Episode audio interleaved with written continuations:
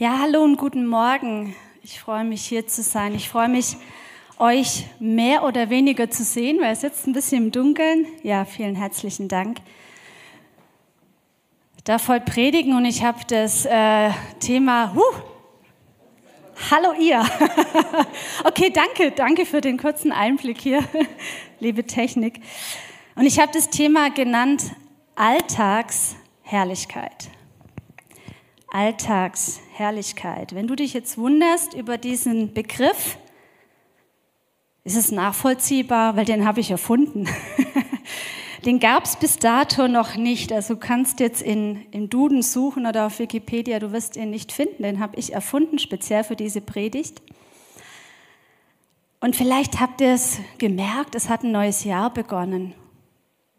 Ganz still und leise hat sich das neue Jahr 2023 herangepirscht und schon ist es da. Und damit hat vielleicht bei dir der Alltag wieder angefangen. Der Alltag. Vielleicht fängt der Alltag morgen an, die Schule geht morgen wieder los oder ja, vielleicht Uni oder was auch immer. Oder vielleicht hat der Alltag schon wieder angefangen. Und heute geht es um, um unseren Alltag. Und es geht um die Frage, wie kann unser Alltag herrlich werden? Wuhu! Und ich glaube aber, wenn ich jetzt dich fragen würde, euch fragen würde, wie beschreibst du denn deinen Alltag? Mit welchen, mit welchen Eigenschaften ist der so versehen? Ich glaube, die wenigsten von euch, und das stelle ich mal, würden sagen, mein Alltag ist herrlich. Vielleicht der eine oder die andere, aber ich glaube, die meisten würden eher so, wenn man jetzt mal anguckt, was so, was so der Duden sagt, Alltag als gleichförmiges und tägliches Einerlei sehen. Also sehr nüchtern, als gleichförmiges und tägliches Einerlei. Und wenn wir uns jetzt mal angucken, dafür brauche ich jetzt hier diese kleine Grafik, die ich euch mitgebracht habe. Wenn wir uns jetzt mal angucken, was so ein Alltag oder was dein Alltag ist, so ausmacht. Kannst du jetzt mal mit mir gemeinsam überlegen? Ich habe hier so ein bisschen was vorbereitet schon. Ähm, ich habe hier so ein berühmtes Tortendiagramm mitgebracht, ja. Und ähm, um mal zu schauen, was passiert so in unserem Alltag. Ich meine, jeder Alltag ist verschieden, gell?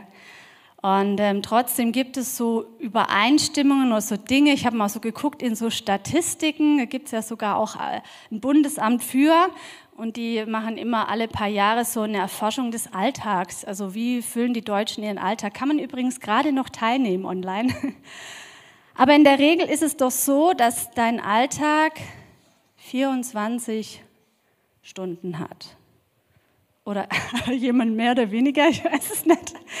Genau, 24 Stunden stehen zur Verfügung und die kannst du füllen. Somit, was füllst du die denn? Interessanterweise ist ein großer Teil unseres Alltags, ich habe jetzt mal so sieben, acht Stunden hier veranschlagt, den füllen wir mit Schlafen. Das ist hier das Männchen, das schläft. Ja, also so ein Drittel ist schon mal verschlafen. Dann gibt es einen großen Teil bei den meisten von uns, da mache ich jetzt einfach mal so eine Aktentasche als äh, ein bisschen Symbol auf, ist die Arbeit. Ja. Die Arbeit, gar nicht mal nur das, was du jetzt arbeitest, wo du Geld für kriegst, die Erwerbsarbeit, sondern wenn du dein, deine, deine Küche putzt oder wenn du den Weg zur Arbeit rechnest oder ehrenamtliche Arbeit oder die Arbeit in einer Familie oder die Arbeit um Haus und Hof oder was auch immer dir einfällt an Arbeit, an irgendwelchen zweckgebundenen Tätigkeiten, die du ausführst. Das ist auch ein, doch bei vielen von uns ein recht großer Teil. Und dann gibt es hier noch so ein kleineres Kuchenstück, ähm, was wir auch alle tun müssen. Da mache ich jetzt mal so einen Kochtopf, so ein bisschen scheppen. Essen. Essen äh, zubereiten, Essen einkaufen, Essen, Essen. Manche machen das so nebenher, wie ich oft im Alltag, so am Schreibtisch, dann im Büro, nicht so gesund. Ähm, Essen organisieren und so weiter. Nimmt schon eine gewisse Zeit in Anspruch, müssen wir alle machen, weil wir sonst nicht überleben. Dann gibt es noch so einen Teil, den habe ich, würde ich mal Körperhygiene nennen. Vielleicht habt ihr entdeckt, da machen wir so eine Dusche. Das ist ganz hilfreich, ist ab und zu mal äh, die Zähne zu putzen oder so. Ja, es ist doch auch eine Zeit, die wir regelhaft uns nehmen, um einfach so ein bisschen unseren Körper in Schuss zu halten und auch dann die anderen nicht allzu sehr zu verschrecken, wenn wir dann in Kontakt treten.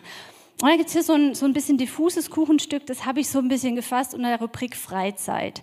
Ja, also da können wir jetzt mal so vielleicht so ein, so Laptop hinmalen, weil viele ja auch im, äh, in den, im Internet unterwegs sind. Sind aber auch vielleicht soziale Kontakte, die du pflegst. Oder vielleicht ist es der Sport, mal so eine kleine Hantel. Oh, ein bisschen aus wie ein Hundeknochen. Soll eine Hantel sein. Und äh, oh, da ist noch ein Kuchenstück. Ich habe noch was vergessen. Wenn wir jetzt als, als Kinder Gottes, Nachfolger von Jesus unterwegs sind, oh, da war doch noch was. Oh ja, Bibel lesen, Gebet. Schnell, schnell nachholen. Machen wir einfach mal ein Kreuz rein. Da ist hier auch noch so ein bisschen Zeit, hoffentlich, für Gott. Ja, Gottesdienst gehen, Hauskreis, Kleingruppe, ähm, Genau, im Wort Gottes lesen, Zeit für Gebet. Und wenn du jetzt diesen Alltag anguckst und suchst jetzt die Herrlichkeit und würdest jetzt aus dem Blickwinkel Gottes oder der Bibel drauf gucken, wo steht, die Zeit mit Gott ist die beste Zeit, die Zeit mit Gott ist die herrlichste Zeit, dann hätten wir hier so ein Kuchenstück und ich male das mal so ein bisschen rot, wo so Herrlichkeit stattfindet. Ja, wenn man das anschaut, so in, dem, in der Relation zu den anderen Kuchenstücken, dann ist es doch ein kleiner Ausschnitt unseres Alltags. Herrlichkeit bedeutet ja höchste Schönheit, Großartigkeit, eigentlich etwas, was so diametral entgegengesetzt ist zu dieser Begriffsbestimmung von Alltag.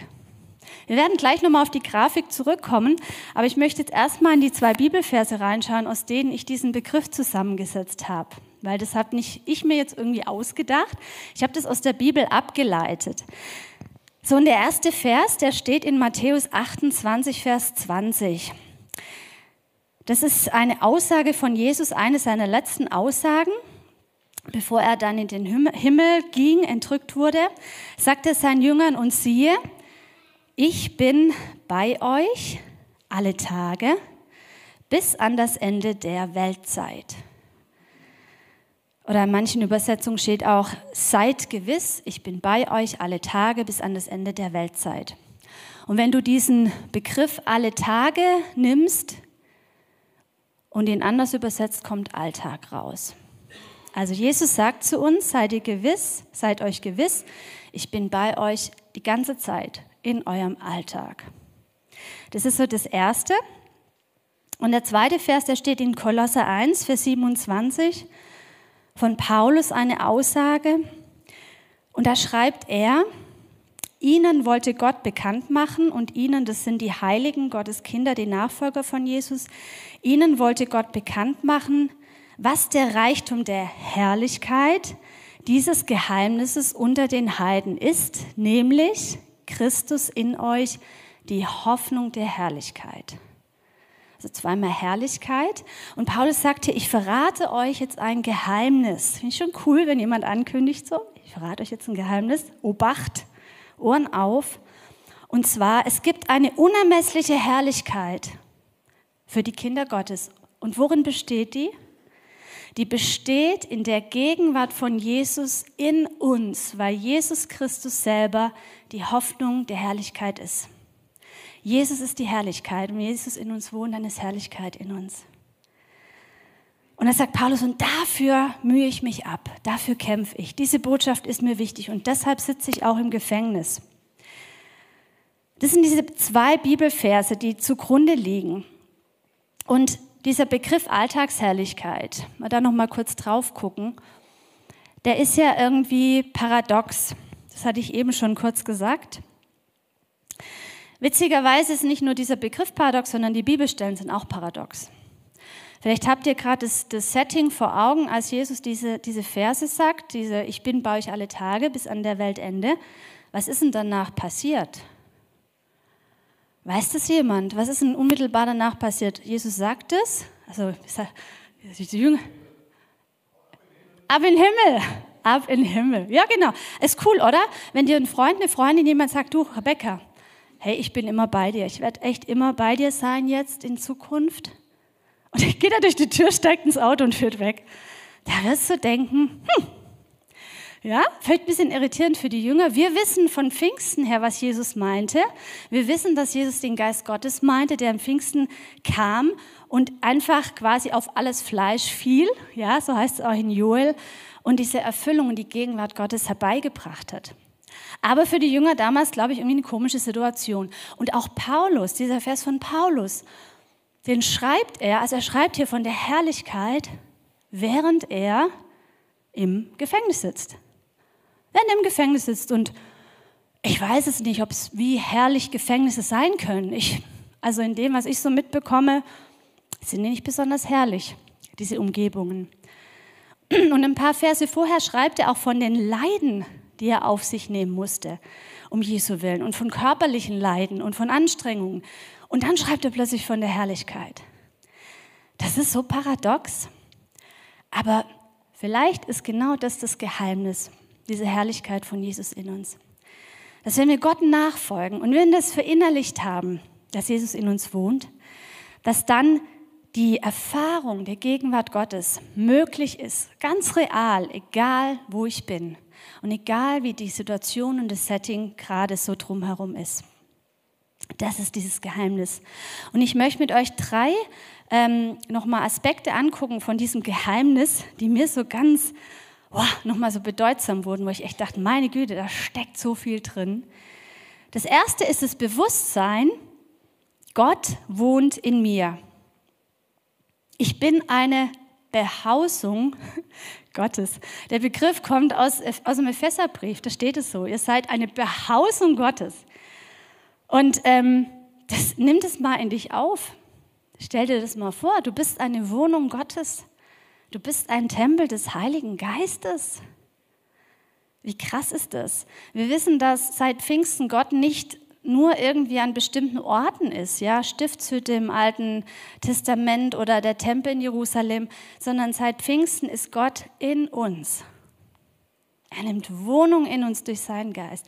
Und das bedeutet, und das kannst du jetzt mal für dein Leben durchdeklinieren, dass überall, wo du bist, der Heilige Geist ist, Gott ist. Wo bist du denn so in deinem Alltag? Können wir für euch einfach überlegen, wo seid ihr denn so unterwegs? Gut, gerade seid ihr hier, ja? Wo bist du, wenn du hier rausgehst? Wo gehst du denn hin? Wo hältst du dich auf? Wo bist du morgen? Bist du in der Arbeit? Bist du im Büro? Bist du mit dem Auto unterwegs?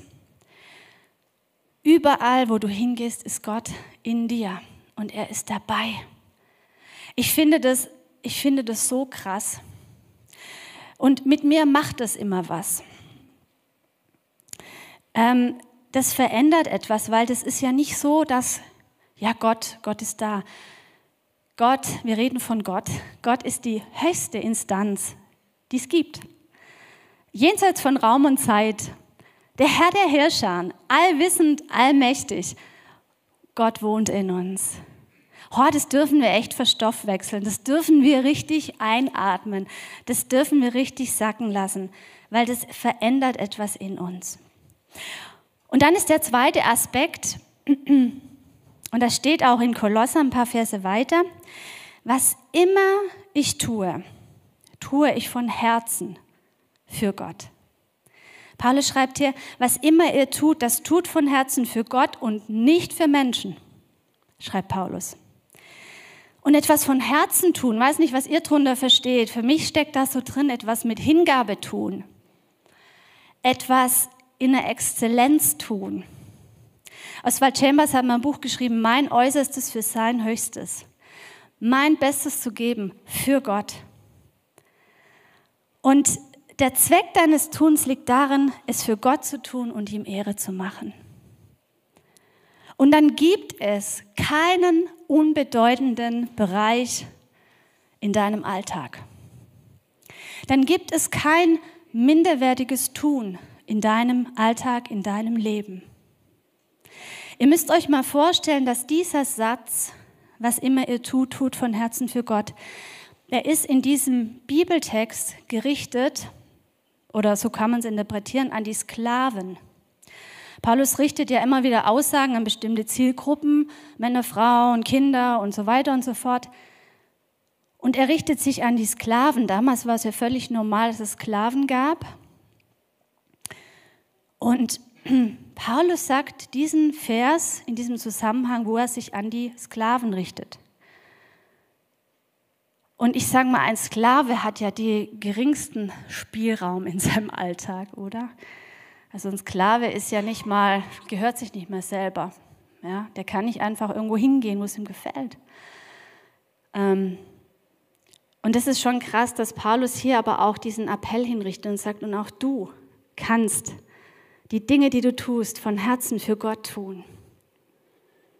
Und da macht es einen Unterschied. Vielleicht fühlst du dich manchmal wie ein Sklave deines Alltags, ich weiß nicht, oder ein Sklave deiner Arbeit oder ein Sklave deiner Umstände. Ja, vielleicht hast du da gerade, siehst du relativ wenig Spielräume. Und auch dann gilt es, dass was immer du tust, du es für, von Herzen für Gott tun kannst. Also, egal was du tust, ob du schläfst. Übrigens, es gibt einen Psalm von Salomo 127. Was steht da drin? Wer weiß es? Den Sein gibt es ja im Schlaf, genau. Also Gott ist so großartig, dass er sogar in unserem Schlaf wirken kann und da ist. Auf der Arbeit, beim Spülmaschine ausräumen, beim Wäschebügeln, beim Betten machen, beim ähm, Unkraut zwischen dem Gartenwegspflasterstein vorkratzen Oh, das ist ein schönes Wort. Ja, genau. beim Kochen, wenn du beim Edeka dir dein, deine Nudeln raussuchst aus dem Regal, da gibt es so wahnsinnig viel Auswahl, gell? geht es euch auch mal so? Wenn du unter der Dusche stehst, wenn du Filme guckst, wenn du in deinem Handy rumdaddelst, wenn du mit Menschen sprichst, wenn du Fahrrad fährst, Sport machst oder auch nicht und einfach nur auf der Couch sitzt. Wir merken, wir sehen diese rote Alter, diese Herrlichkeit Gottes, die breitet sich aus. Und jetzt kannst du entscheiden, willst du die Herrlichkeit Gottes hier in diesem schmalen Kuchenstück lassen und sagst, okay, jetzt bete ich mal, wir gucken, okay, halbe Stunde und dann mache ich mein Ding, dann gehe ich in meinen Alltag. Oder willst du, dass Gottes Herrlichkeit deinen ganzen Alltagskuchen durchdringt? Ja? Also ich glaube, bei Kindern ist zumindest so, wenn du denen sagst, willst du ein Stück Kuchen oder einen ganzen Kuchen? Jedes Kind wird sagen, gib mir den ganzen Kuchen. Und ähm, mir ist es so wichtig zu sagen, weil ich glaube, dass es immer wieder Menschen gibt und auch hier vielleicht heute, die auf ihren Alltag gucken mit dem Blick der Minderwertigkeit, mit einer Geringschätzung. Weil vielleicht deine Umgebung du selber oder die Maßstäbe dieser Welt, das, was du gerade tust, was gerade in deinem Leben los ist, als nicht hochwertig ansieht. Und da dürfen wir einfach lernen, dass wir unser Leben nicht mit den Maßstäben dieser Welt anschauen, sondern mit Gottes Maßstäben. Und Gott schaut auf dich und das, was da gerade in deinem Leben ist. Und er sagt, es ist wertvoll. Und wenn du es für mich tust, mit ganzem Herzen, mit Hingabe, dann wird da was Großartiges draus. Denkt mal an die vielen Beispiele in der Bibel, wo Menschen Gott etwas zur Verfügung gestellt haben. Das wenige, was sie hatten. Denkt an den Jungen mit den, mit den fünf Broten, den zwei Fischen. Das ist ja wahrlich nicht viel, ist ziemlich mickrig, oder? So. Er hat es Jesus gegeben und Jesus hat ein Wunder getan. Er hat das Zeug vermehrt, dass tausende Menschen satt wurden. Gib doch Gott das, was du hast, deine Zeit, dein Doing, deine Aufgaben, deine Tätigkeiten was auch immer es ist, und erwarte von Gott, dass er etwas Großartiges daraus macht. Versuch mal heute oder morgen mit Hingabe die Spülmaschine auszuräumen. Versuch mal mit Liebe deinem Kind die vollgekackte Windel zu wechseln. Versuch mal in ähm, Exzellenz deinem Partner zu begegnen, wenn er gerade muffelig ist. Üb es mal. Und glaub mir, das ist kein Zaubertrick und ist aber auch kein Geschwurbel. Das verändert was. Hey, experimentiert darum, probiert es mal aus, es wird einen Unterschied machen. Und das Dritte ist, dass wir in dem Zusammenhang beten, dass Gottes Reich kommt und dass sein Wille in unserem Alltag geschieht. Hier. Ja, wir beten im Vater unser, dein Wille geschehe, wie im Himmel so auf Erden. Und dann denken wir vielleicht an irgendwas. Nein, dein Wille geschehe in meinem Alltag. Lass doch zu, dass Gottes Wille hineinregiert in deinem Alltag. In Kolosser steht ein paar Verse später in Kapitel 4, mach das Beste aus deiner Zeit, carpe diem, ja, nutze den Tag. Und was ist das Beste aus der Zeit zu machen? Das lesen wir auch in der Bibel. In der Bibel steht Gott und die Menschen lieben, das ist das wichtigste und höchste Gebot. Und Jesus sagt, wer mich liebt, der wird meine Gebote halten. Und wenn du das, was du hast, nämlich deinen Tag, deine 24 Stunden, Gott hinlegst und sagst, dein Wille geschehe hier. Und in dem Bewusstsein bist, dass Jesus da ist und in dir wohnt. Glaub mir, dein Alltag wird sich verändern. Nicht insofern, dass Jesus uns alle beruft, als Missionare nach Südamerika zu gehen. Das wäre auch, das wäre echt äh, krass. Und die wenigsten von uns gehen irgendwo als Missionare sonst wohin. Ich habe als Kind immer gebetet, Jesus, dein Wille geschehe, bitte schick mich nicht als Missionar nach Afrika. Und bitte verlang nicht, dass ich mit einem Traktat in die Fußgängerzone gehe. Es waren meine zwei Horrorszenarien von, von Gottes Auftrag. Hat er auch nie verlangt. Und die Regel ist doch die, dass wir einen normalen Alltag führen. Wir führen einen normalen Alltag. Und in diesem Alltag sind wir Botschafter an Christi Stadt, sind wir Mandatsträger für das Reich Gottes. Und mir helfen da, ich habe noch drei kurze Impulse mitgebracht, was mir da so hilft. Regelmäßige Gemeinschaft mit Gott. Also das hier, wo wir hier sehen, dieses Kreuz, diese exklusive Zeit mit Gott. Nimm dir diese Zeit. Ist ja egal, wann und wo und wie lange, auf welche Art und Weise, die du gestaltest, ja, ob du mit Flaggen und Bannern bewaffnet durchs Wohnzimmer tanzt und Lobpreis machst, ja, oder das, was ich Widerhorn rausholst, müssen deine Nachbarn dann mit klarkommen. Oder ob du einfach still, kniend, ähm, ja, vorm Bett sitzt und, und hörst, was Gott dir sagt. Die Form ist sehr, sehr vielseitig. Aber es ist so gut, wenn wir uns so diese exklusive Zeit mit Gott nehmen, weil er kann uns da neu füllen, er kann uns neu sortieren und da passiert etwas in uns. Ähm, in der Bibel steht, dass wenn wir Gott anschauen, äh, wenn wir Zeit mit ihm verbringen intensiv, das färbt auf uns ab. Marc erinnert sich bestimmt an die rote Socke in der weißen Wäsche, gell, in der Predigt. Und ein gutes tägliches Gebet, im Sinne auch des Vaterunsers ist, ist gut. Ähm, Gott ist kein Gott, der die Tür zu deinem Leben eintritt, zu deinem Alltag, sagt, hier bin ich. So, ja, Terence Bud Spencer mäßig. Macht er nicht. Er wartet auf deine Einladung. Er wartet täglich darauf, dass du sagst, Gott, du darfst regieren, dein Wille darf geschehen in meinem Leben. Jesus, du sitzt auf dem Thron. Jesus, ich möchte die guten Werke, die du vorbereitet hast, abholen und erleben. Heiliger Geist, ich erlaube es dir, dass du in mir wirkst, dass du dich in mir breit machst, dass du meinen Geist, meine Gedanken und Gefühle, mein Herz ausfüllst. Dieses Gebet könnt ihr täglich beten oder auch mehrmals am Tag. Das zweite ist noch diese, dieses Lesen des Wortes Gottes. Bibel. Bibel ist ein unheimlich wertvolles Buch. Entschuldigung. Es ist ein unheimlich wertvolles Buch. Ähm, nicht nur in Bezug auf die Weltliteratur und, und so abstrakt, sondern für, für uns persönlich, für dich persönlich. Wenn du in der Bibel liest, das ist wie wenn du deine Seele fütterst, deinen Geist fütterst. Du gibst ihm gutes Essen, ja, du gibst ihm wirklich Vollkornbrot, Vitamine, Proteine, Ballaststoffe, all das, was dein Geist braucht.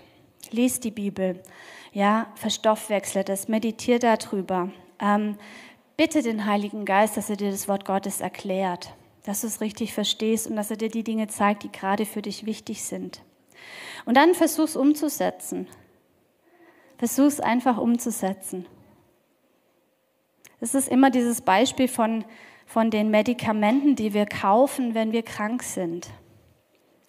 Ja, ich kaufe da gerne immer die ganze Palette. Also da geht nichts unter 50 Euro, wenn ich da in der Apotheke bin, ich erkältet bin. Und dann kann ich die Sachen ja hinstellen auf den Tisch und sagen, oh, wunderbar, dass ich jetzt diese tollen Medikamente habe.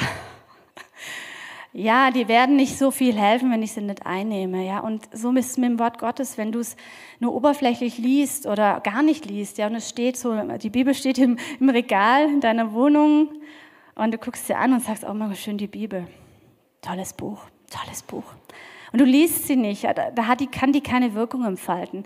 Lies die wirklich. Unterhalte dich mit anderen darüber, setz es in die Tat um.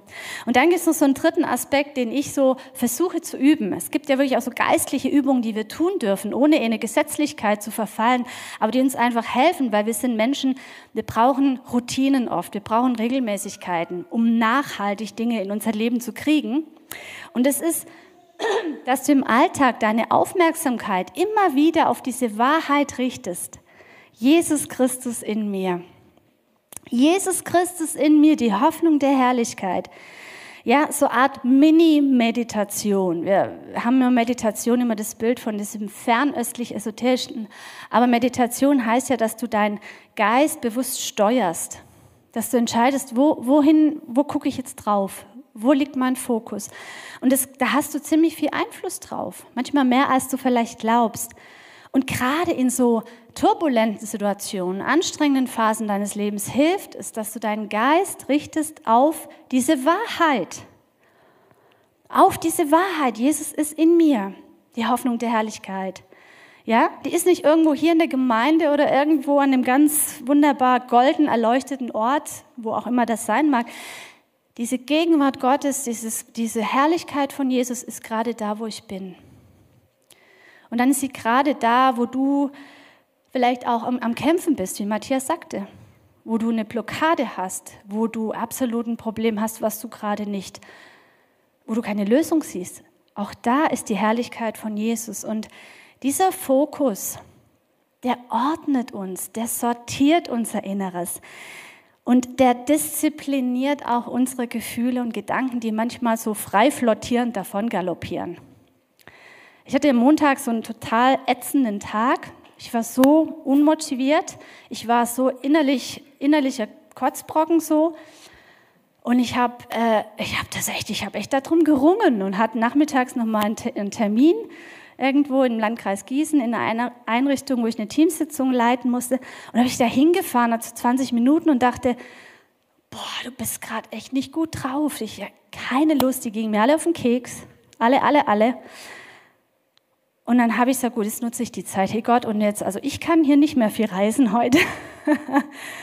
ich gebe es dir aber hin und ich unterstelle dir den Rest von diesem Tag. Der ist jetzt echt, die letzten sechs, sieben Stunden waren schon mal blöd, aber ja, ich mache das bewusst, ich fokussiere mich auf dich und ich gebe dir die Chance und ich sage, Jesus, hier, es ist unter deiner Herrschaft und Geist Gottes, Herr, ich, ich brauche echt neue Freude. Äh, ich bin gerade nicht gut, gut drauf. Ich werde das auch hier gerade jetzt nicht gut hinkriegen. Und der, Gott hat so ein Wunder getan und zwar witzigerweise, als der Arbeitstag zu Ende war habe ich mich unterhalten mit einer Mitarbeiterin, die kenne ich seit sieben Jahren, das ist die stellvertretende Leitung da in der, in der Kindertagesstätte. Und plötzlich fängt sie an, über Gott zu reden. Ich habe keine Ahnung. Plötzlich sagt sie, ja, mein Glaube gibt mir Kraft, blub, blub. Und ich sitze da und ich denke, nicht dein Ernst. Oder ich sage, hier, ich auch. Und dann haben wir uns noch privat irgendwie unterhalten. Das war für mich, für mich war das ein Wunder, für mich war es gigantisch. Ich fand es so cool. Du hast da plötzlich im beruflichen Setting, du hast deine Schwester im Herrn, du weißt es sieben Jahre lang nicht, du arbeitest zusammen. Ich bin heimgefahren, ich war komplett erquickt. Mir ging es gut. Ich war, wisst ihr, und das ist dieses, wenn wir Gott die Chance haben, dem Heiligen Geist die Chance geben, reinzukommen in die Situation, da macht er was. Da macht er wirklich etwas. Und es verändert dann auch unser Verhalten. Also, ich schließe ab. Ich wünsche euch, ich wünsche euch, dass ihr mit dieser Haltung der Alltagsherrlichkeit, Jesus Christus in mir, die Hoffnung der Herrlichkeit, in dieses neue Jahr geht. Und dass das etwas bewirkt in eurem Alltag.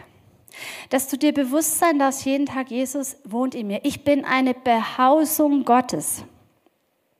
Ich bin ein Tempel des Heiligen Geistes. Und was immer deine Aufgaben gerade sind. Du kannst es von Herzen tun und für Gott tun und dann sammelst du Schätze im Himmel, die nicht von Motten und Rost zerfressen werden. Unabhängig, ob dir Leute gerade applaudieren oder das toll finden oder nicht toll finden, was du tust.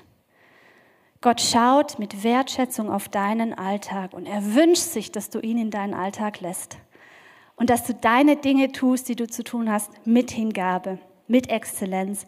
Und dann wirst du diese dann wirst du diesen ganzen Kuchen kriegen. ich bete noch. Herr Jesus, ich danke dir für dieses Geheimnis, das du uns aufschließt. Ich danke dir, dass du in uns lebst und dass du wirklich genau das so gemeint hast, als du gesagt hast, ich bin bei euch alle Tage bis ans Weltende. Und ich bete so sehr für jeden Einzelnen, für jede Einzelne, dass diese Wahrheit sich eingräbt eingräbt in unser Denken, in unser Fühlen, in unser ganzes Sein. Dass wir da wirklich so ja, ein, ein, ein Game Changer entdecken in unserem Alltag. Und dass es nicht mehr dieser Alltag ist, der ein tröges Einerlei von Routinen ist, was wir irgendwie absolvieren müssen, sondern dass wir merken, dass der Alltag mit dir, Jesus, ein herrlicher Alltag ist, der gefüllt ist mit Freude, mit Kraft, mit Trost, mit Frieden und Zuversicht. Und ich möchte euch segnen, dass ihr das erleben dürft jetzt in den kommenden Tagen, Wochen, Monaten, diese ultimative Gegenwart von Jesus in euch und in eurem Leben. Amen. Wir feiern Abendmahl und das ist ja eine super, eine super Übung, um das nochmal ganz konkret zu machen. Jesus in mir. Weil beim Abendmahl ist es so, dass Jesus sagt, das sind Symbole für mein Blut, für meinen Leib, der gebrochen wurde. Und Jesus hat durch diesen Tod den Weg zu Gott frei gemacht. Und du verinnerlichst ja quasi Jesus symbolisch, wenn du jetzt den Traubensaft trinkst und das Brot isst. Super Übung nochmal, um das nochmal sacken zu lassen, diese Wahrheit, Jesus Christus in mir, die Hoffnung der Herrlichkeit. Ich lade euch einfach ein, nach vorne zu kommen und die Helfer vielmehr als erstes, die Abendmahlshelfer, kommt gerne nach vorne. Und dann könnt ihr gerne euch einfach hier vorne Brot und Traubensaft abholen. Und ihr könnt auch sehr gerne dann während der Zeit der Anbetung nochmal das Gebetsangebot nutzen äh, von Menschen, die hinten stehen werden, die gerne für euch beten. Vielleicht gibt es auch etwas aus der Predigt, was ihr nochmal bebeten wollt oder einfach, wo ihr eine Last mitgebracht habt, wo ihr Fürbitte braucht, dann nutzt gerne das Angebot.